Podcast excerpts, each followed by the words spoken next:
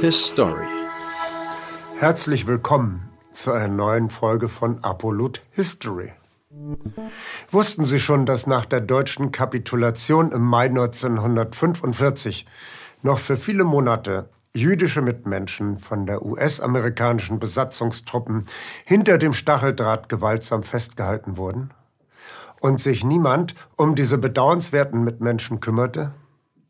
Die Geschichte ist immer die Geschichte der Sieger. Und die Sieger bestimmen, was in die Geschichtsbücher kommt und was nicht. Wir bemühen uns wieder einmal um dringend notwendige Korrekturen. Die vollständige Geschichte hören Sie jetzt. Wir haben die Bilder vor uns, wie 1945 die deutschen Konzentrationslager von Soldaten der Alliierten befreit wurden. Wie GIs entsetzt durch Gruppen von ausgemergelten, noch lebenden Skeletten gehen. Wie ein US-Soldat wütend auf einen deutschen KZ-Aufseher eintritt, der sich lethargisch windet wie eine Made. Und bei Guido Knopp sehen wir KZ-Kinder, die an der Hand von Rotkreuzschwestern durch die Auschwitz-Pforte tapsen. Aber der Film findet seltsamerweise nie eine Fortsetzung. Was geschah denn eigentlich, als die Kameraleute weg waren? Die Holocaust-Überlebenden brauchten doch dringend ärztliche Hilfe. Sie sind chronisch unterernährt. Viele können keine normale Nahrung mehr zu sich nehmen, sind extrem traumatisiert zudem. Das vegetative System ist durcheinander. Schlaflosigkeit, Herzrhythmusstörung, Diarrhoe, das Immunsystem geschwächt. Es lebt sich besser.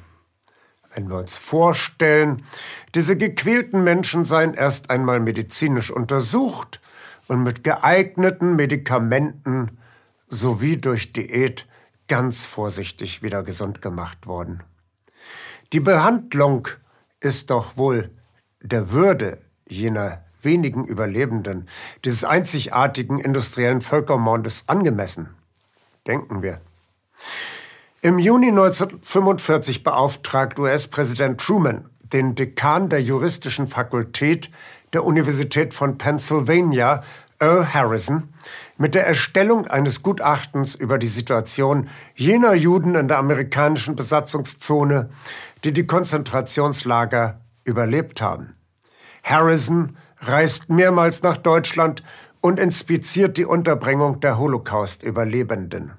Sein Befund, Zitat aus seinem Report, so wie die Dinge jetzt stehen, behandeln wir die Juden offenkundig genauso wie die Nazis. Mit der kleinen Ausnahme, dass wir sie nicht vernichten. Sehr viele befinden sich in den Konzentrationslagern unter unserer militärischen Aufsicht, statt unter der Bewachung der SS-Truppen. Man ist geneigt zu fragen, ob die Deutschen, wenn sie das sehen, nicht annehmen müssen, dass auch wir der Nazi-Linie folgen oder sie zumindest stillschweigend billigen. Zitat Ende. In dem Bericht erinnert Harrison den Präsidenten an die Beschlüsse der Konferenz von Potsdam.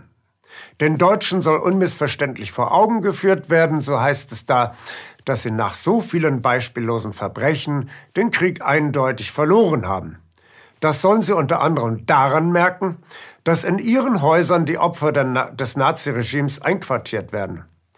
Wenn dem so ist, Mr. President, Zitat, dann ist nur schwer zu begreifen, warum so viele entwurzelte Personen, besonders jene, die so lange verfolgt wurden und deren Wiedereinbürgerung oder Umsiedlung sich wahrscheinlich noch hinauszögert, gezwungenermaßen in grauenhaft überbelegten Lagern vegetieren müssen, während die Deutschen in ländlichen Regionen nach wie vor unbehelligt in ihren Häusern sitzen. Zitat Ende. Tatsächlich hausten die jüdischen KZ-Häftlinge im Sommer und Herbst 1945 immer noch in denselben Baracken wie zu Zeiten der SS-Herrschaft. Also wie gehabt, 50 Mann in einem Raum, gestaut in vierstöckigen Pritschenreihen. Sechs Millionen politische Häftlinge, Kriegsgefangene, deportierte Arbeitssklaven, Homosexuelle, Sinti, Roma und Juden waren im Mai 1945 mit einem Schlag sich selbst überlassen. Vier Millionen dieser sogenannten Displaced Persons kehren im Laufe des Sommers freiwillig auf eigene Faust in ihre Heimat zurück. Oder sie werden von US-Soldaten gegen ihren Willen in ihre ehemalige Heimat deportiert oder in der offiziellen Sprache repatriiert.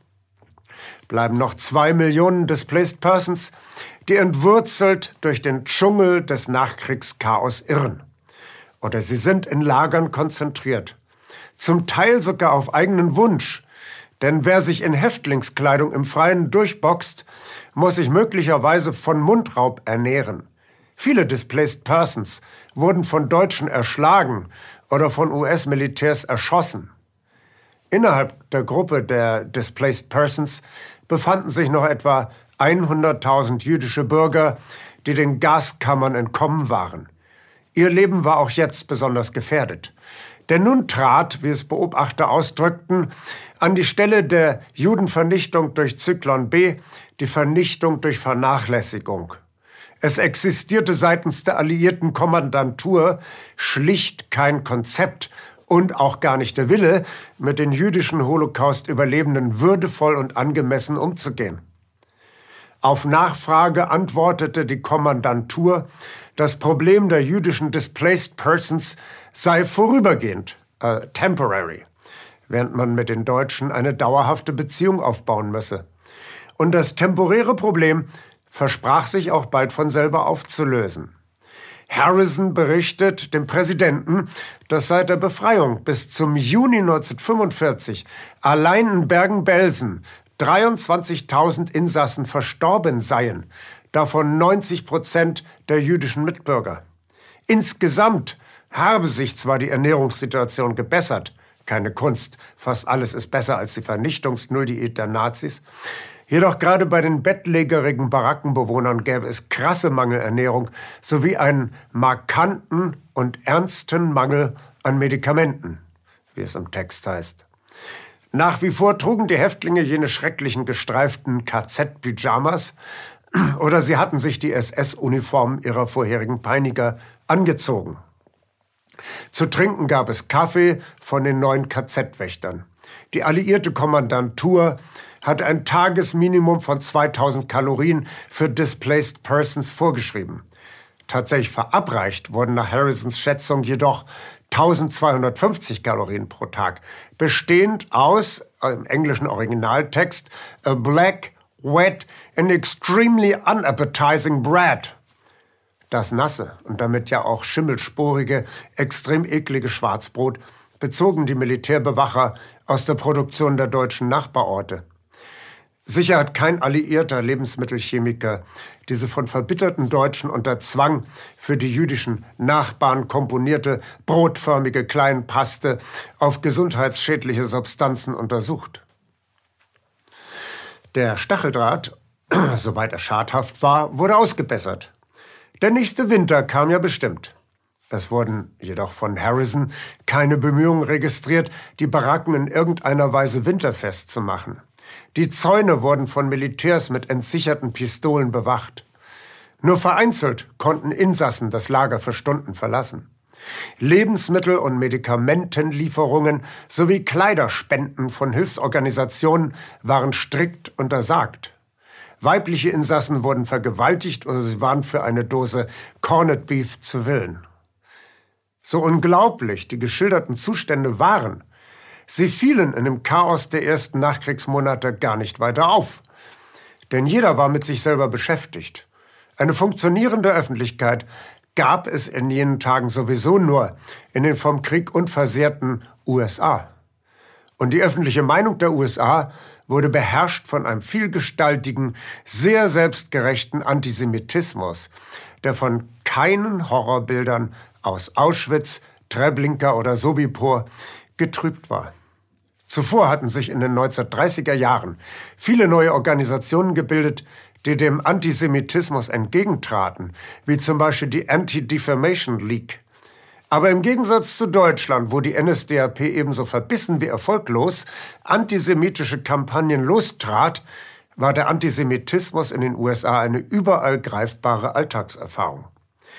Der deutsche Soziologe Leo Löwenthal der in die USA emigrieren musste, stellte rückblickend fest, Zitat, Wir haben auf einmal entdeckt, dass es hier in den USA so etwas gibt wie wirklichen Everyday-Antisemitismus und dass man sich nicht ungehemmt und frei als Jude in allen gesellschaftlichen Bereichen bewegen kann. Zitat Ende. Die höheren Gesellschaftsschichten tendierten zu einem eugenisch-rassenkundlichen Antisemitismus, der sich gespeist durch Erkenntnisse der Carnegie und Rockefeller Institute als die Speerspitze modernster Forschung begriff. Die unteren Schichten huldigten einem populistischen Gebräu aus religiösen und Verschwörung, verschwörungstheoretischem Antisemitismus. Zum einen waren die Juden Christusmörder, die beim apokalyptischen Endkampf als Gog und Magog niederzuringen waren, zum anderen hatten sie alle Exzesse sowohl der Wall Street als auch der bolschewistischen Revolution als Teil eines jüdischen Welteroberungsplans zu verantworten. Wenn Amerikaner mit solcher Prägung nach Europa kommen, stellt sich ihnen das Kriegsinferno folgendermaßen dar. Da sind diese sauberen Deutschen mit ihren gefegten Bürgersteigen und ihren funktionstüchtigen Spülklosetts. Im Grunde Leute wie wir auch. Und wenn wir uns mit ihnen mit Hilfe ihrer Dolmetscher unterhalten, dann haben wir doch eigentlich ziemlich dieselben Ansichten über Gott und die Welt. Gegenüber den Displaced Persons vollstreckt sich der klassische Teufelskreis der Kriminalisierung, Diskriminierung und Ausgrenzung. Da die meisten Soldaten der US-Armee weder im Zivilleben noch im Kriegsdienst über die Besonderheiten der deutschen Holocaust-Maschinerie aufgeklärt worden sind, sehen sie in den verelendeten, ausgeraubten KZ-Insassen nur kriminelle Delinquenten, die scheinbar nicht ohne triftigen Grund in ein System des Strafvollzugs geraten sind. Die Displaced Persons streifen durch die Gegend. Wenn man sie nicht einfängt, stehlen sie den anständigen Deutschen ihre Gartenfrüchte, Hühner und Rauchschinken. Schon wenige Wochen nach der Kapitulation hatten die meisten US-Offiziere deutsche Dolmetscherinnen, die den Offizieren bisweilen sehr nahe standen. Sie avancierten schnell zu einflussreichen Vorzimmerdamen. Harris moniert in seinem Bericht, dass diese oftmals der braunen Infrastruktur verhafteten Helferinnen Displaced Persons abwiesen, die um ein Gespräch mit dem Offizier nachsuchten. Oder sie übersetzten das Anliegen der Displaced Persons den Offizieren bewusst falsch. Die Displaced Persons bekamen selten eine Anstellung bei amerikanischen Militärs. Es gab aber auch GIs, die für die Nöte der Displaced Persons sensibel waren und den Todgeweihten halfen. Der US-Soldat Robert Hilliard war in Kaufbeuren stationiert. Er hat seine Erlebnisse in einem Buch festgehalten. Hilliard arbeitete für eine Soldatenzeitung. Auf Recherchetour lernte er das improvisierte jüdische Krankenhaus im Kloster St. Ottilien kennen. Eine Gruppe von 700 KZ-Insassen sollte im April von Dachau nach Tirol gebracht werden. Hilliard schreibt, Zitat, am 14. April hatte Heinrich Himmler den Befehl gegeben, dass kein Gefangener der Konzentrationslager in die Hände der Alliierten fallen solle. Weil Eisenhower sich weigerte, den Befehl zur Befreiung der Konzentrationslager zu geben, sahen die Lagerinsassen nun ihrer Auslöschung entgegen. Zitat Ende. Ein amerikanischer Bomberangriff ermöglicht den KZ-Insassen die Flucht. Im Kloster St. Ottilien besetzen sie vier Häuser. Unter Anleitung des jüdischen Arztes Dr. Grinberg baut die Gruppe ein notdürftiges Krankenhaus auf. Während in den Nebengebäuden gut genährte Nazi-Kriegsverbrecher von den Mönchen als Patienten untergebracht werden, erhalten die Juden keinerlei Unterstützung. Hilliard und andere US-Soldaten zweigen illegal Essen aus der Soldatenkantine für das Krankenhaus ab. Dr. Greenbergs Briefe und persönliche Ersuchen bei Hilfsorganisationen, auch jüdischen, bleiben unbeantwortet. Irgendwann taucht die Militärpolizei auf und zieht einen Stacheldrahtzaun um das Hospital. Begründung Ansteckungsgefahr. Die Juden sind nun eingesperrt. Nur durch Tricks können Hilliards Freunde Essen nach St. Ottilien einschleusen. Plötzlich erscheinen Abgesandte von der internationalen Hilfsorganisation UNRRA, versprechen Hilfe und verschwinden wieder. Natürlich reichen die gut gemeinten Brosamen der GIs nicht zum Überleben. Also kriecht nachts ein Insasse durch den Stacheldrahtzaun, um Essen für drinnen zu organisieren. Als er in der Morgendämmerung zurückkommt, schießt ein Militärpolizist auf ihn. Dr. Greenberg will ihn in die Behelfsklinik holen, was ihm verboten wird. Der Patient wäre verblutet, wenn Hilliard nicht zufällig mit einem Offizier vorbeigekommen wäre und die Verbringung in das Hospital angeordnet hätte. Kommentar des beinahe Todesschützen. Er ist nur ein verdammter Jude, das verdienen alle Juden. Der verdammte Jude überlebte die Verletzung, allerdings nur mit Beinamputation. Am 25. Juli gelingt es in St. Ottilien eine Konferenz mit Delegierten aus den Displaced Persons Lagern der britischen und amerikanischen Besatzungszone abzuhalten. Die Probleme sind überall die gleichen. Eingefärchte Juden in den alten Konzentrationslagern, keine Hilfe von außen und die ungebrochene Machtfülle deutscher und österreichischer Behörden. Lagerinsassen, die aufbegehren, bekommen die Nahrungsration gekürzt. Die machtlosen KZ-Delegierten können nur ihre Ansiedlung in Palästina fordern. Daraufhin schicken Hilliard und seine Freunde 500 Kopien eines selbstverfassten Briefes in die USA an Verwandte und einflussreiche Bekannte. Sie machen eindringlich auf die zu erwartende Auslöschung der letzten jüdischen Überlebenden des Holocaust aufmerksam. Dieser Brief gelangt tatsächlich zusammen mit dem Harrison-Bericht auf den Schreibtisch von US-Präsident Truman. Und so sehr sich der in Regierungsdingen absolut unerfahrene Truman auch sonst von mächtigen Oligarchen an der Nase herumführen lässt. In diesem Falle zeigt der ehemalige Textilhändler aus der Provinz ungeahnte Charakterstärke. Er scheut sich nicht, den für Europa verantwortlichen General und Kriegshelden Dwight D. Eisenhower öffentlich zu tadeln für seine judenfeindliche Obstruktion der Potsdamer Beschlüsse. In einem Brief veröffentlicht, zusammen mit dem Harrison Report, am 30. September 1945 in der New York Times, fordert Truman Eisenhower energisch auf, die Displaced Persons sofort ordentlich einzuquartieren. Bezogen auf die eindringlichen Harrison-Sätze betont Truman, wir haben eine besondere Verantwortung gegenüber den Opfern von Verfolgung und Tyrannei in unserer Besatzungszone. Zitat Ende. Das deutsche Volk solle wissen, dass die Amerikaner, Zitat, zutiefst die Nazi-Politik des Hasses und der Verfolgung verabscheuen. Zitat Ende. Dwight Ike Eisenhower lässt seinen Antwortbrief nicht von einem akademischen Eierkopf aus formulieren. Er schreibt selber am 16. Oktober 1945 einen Rechtfertigungsbrief. Die ersten Sätze kratzt Ike qualvoll dahin, bis er seinen schlichten, offenherzigen Ton gefunden hat, für den ihn die Leute draußen im Lande so lieben. Zitat Also, seit Harrisons Besuch hat sich eine Menge getan, Mr. President. Bei der krassen Wohnungsnot haben wir für jeden Juden jetzt beachtliche 10 Quadratmeter Wohnfläche rausgeholt. Aber dass die Juden immer noch in den KZs hocken, ist nicht wahr. Sie sind dort nur so lange geblieben, wie es aus Gründen der medizinischen Quarantäne und für die Genesung von akuter Krankheit unerlässlich war.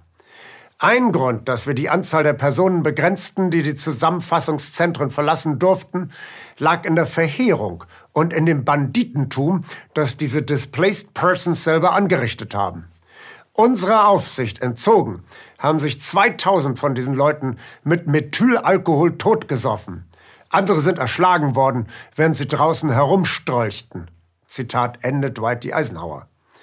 Beleidigt, weil Truman die Barmherzigkeit des vorsorglich, der vorsorglichen Einschließung nicht zu würdigen weiß, schmollt Ike, Zitat, Vielleicht waren wir ja in unserer Aufsicht zu gründlich.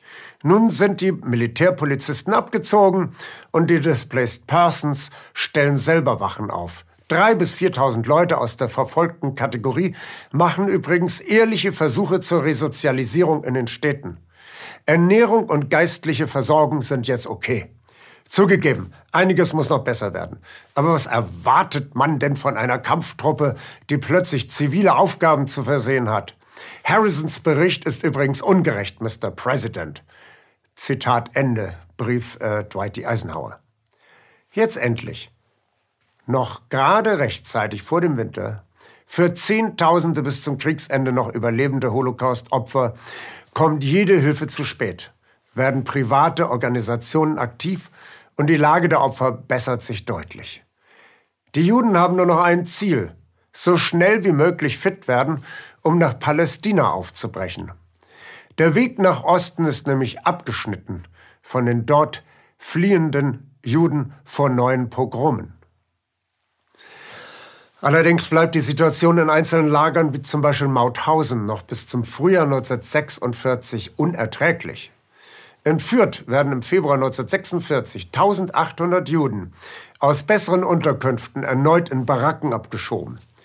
Die Juden lassen sich das nicht länger gefallen und es kommt zu einem Aufstand.